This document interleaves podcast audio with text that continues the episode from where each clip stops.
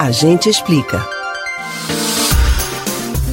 Ele é responsável por levar o ar vital para dentro do organismo, por proporcionar o sentido do olfato, que corresponde também a uma parte importante do paladar.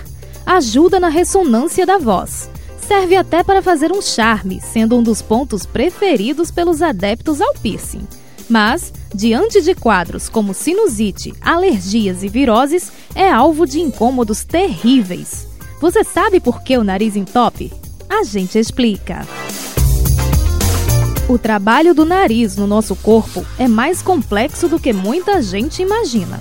Além de inspirar, ele prepara o ar para que chegue nas melhores condições possíveis aos pulmões.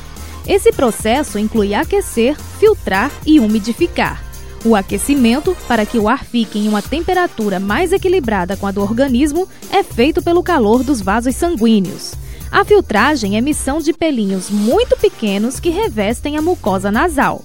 Ajudando nessa tarefa e promovendo a umidade, entra em campo cerca de um litro e meio de secreção produzida diariamente pela mucosa.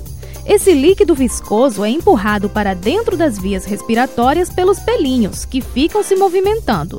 Mas toda essa harmonia pode ser abalada quando algum agente infeccioso, como um vírus, invade o organismo.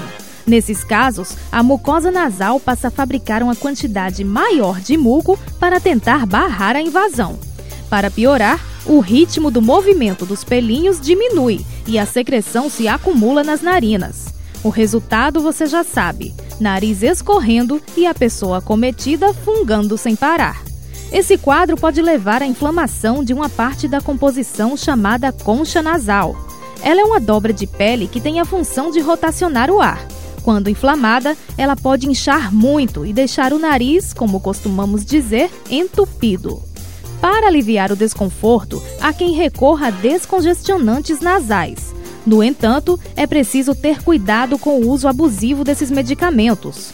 Eles podem promover uma melhora quase instantânea, mas têm o potencial de provocar dependência. Além disso, não devem ser utilizados por determinados públicos. Uma alternativa recomendada por especialistas é realizar a lavagem nasal, com soro fisiológico comum encontrado em farmácias. Você pode ouvir novamente o conteúdo desse ou outros A Gente Explica no site da Rádio Jornal ou nos principais aplicativos de podcast: Spotify, Deezer, Google e Apple Podcasts. Betânia Ribeiro para o Rádio Livre.